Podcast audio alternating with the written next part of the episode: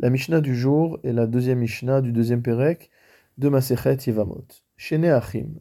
Prenons deux frères, par exemple Reuven et Shimon, ou Met Echad Mehem. L'un des deux frères décède. Veibem Hasheni et Eshet Achiv, le deuxième frère, donc Shimon, va prendre en Yevama la femme de son frère qui est décédé, qui s'appelait Reuven puisque Reuven est Niftar est décédé sans laisser d'enfant à sa femme. Ve'acharkar, après que Shimon ait pris comme Yevama la femme de Reuven, leur est né un autre frère, qu'on va appeler Lévi. Vamet. Et maintenant, le deuxième frère, Shimon, est décédé.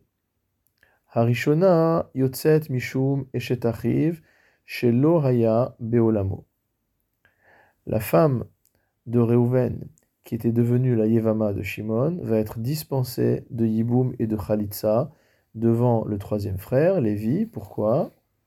Parce que c'est ce qu'on appelle Eshet Achiv Sheloya Beolamo, comme on l'avait expliqué, c'est-à-dire la femme de son frère qui n'a pas vécu en même temps que lui.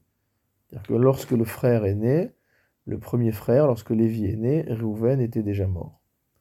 Veashnia, la deuxième épouse, qui était l'épouse initiale de Shimon, qui se retrouve maintenant, qui s'est retrouvée coépouse de la femme initiale de Reuven, elle sera libérée de la, du, Khalitsa et du Yiboum, Mishum Tsarata, en tant que coépouse de cette Eshet Achiv Sheloya Beolamo. Asaba Mahamar. Maintenant, prenons un autre cas. Si jamais Shimon, donc le deuxième frère, a fait un Mahamar, c'est-à-dire, comme on l'a expliqué, qu'il a donné des kiddushin sous forme d'argent ou de shtar à la femme qui était la veuve de Reuven. On avait expliqué que cela avait un statut uniquement des Rabbanan. Et donc, après avoir fait ce Mahamar, il est lui-même mort. Donc, Shimon est mort. Il laisse donc deux femmes. Une femme qui était sa véritable femme, avec laquelle il était marié normalement, et la Yevama de son frère Reuven, qui elle n'est pas encore totalement mariée, puisqu'il n'a fait que le Mahamar. Alors dans ce cas-là, nous dit la Mishnah, Ashnia choletzet velo mityabemet. Celle qui était la femme initiale de Shimon, ne peut pas être libérée du hiboum, puisqu'en fait, elle n'est pas vraiment la tsara de la Echetachiv chez Loaya Beolamo, étant donné qu'il n'est pas, euh, il n'y a pas, il n'y a eu qu'un Mahamar. Donc euh, la Yevama n'était pas véritablement l'épouse de son mari, donc elle n'est pas véritablement la coépouse de cette femme, et à ce titre-là, elle ne peut pas être dispensée de hiboum et de khalitsa. Elle va devoir donc forcément subir la cérémonie de la Khalitsa et ne pourra pas faire de Yiboum. En effet, malgré tout, le Mahamar permet de réaliser une partie du Kinyan et donc elle est en partie la coépouse d'une Herva. Donc d'un côté, elle ne peut pas épouser et de l'autre côté, on l'oblige à faire la Khalitsa. Rabbi Shimon Omer, d'après Rabbi Shimon, mais Yabem les Oméen Shirtse. Il pourra prendre Yiboum n'importe laquelle des deux femmes, celle qu'il désirera, Ocholetz les mehen shirtse, où il pourra faire la khalitsa avec celle des deux femmes qu'il voudra.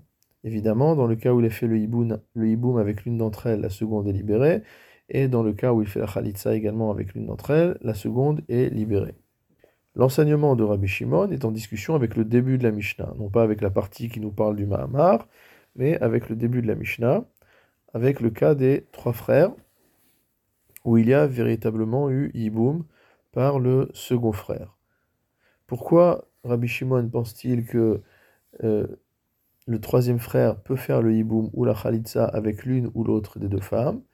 C'est qu'il pense qu'étant donné que le troisième frère est né après que le Yiboum ait déjà eu lieu, après que le deuxième frère ait déjà fait le Yiboum de la femme du premier frère, alors en fait il n'y a aucun lien entre lui et le premier frère. C'est-à-dire que la femme qui était l'ancienne femme du premier frère et qui est devenue la Yevama du deuxième frère lorsque ce frère, ce troisième frère va naître, alors cette femme n'est considérée que en tant que femme du deuxième frère et on a oublié totalement, on efface totalement le lien qu'il y avait avec le premier frère.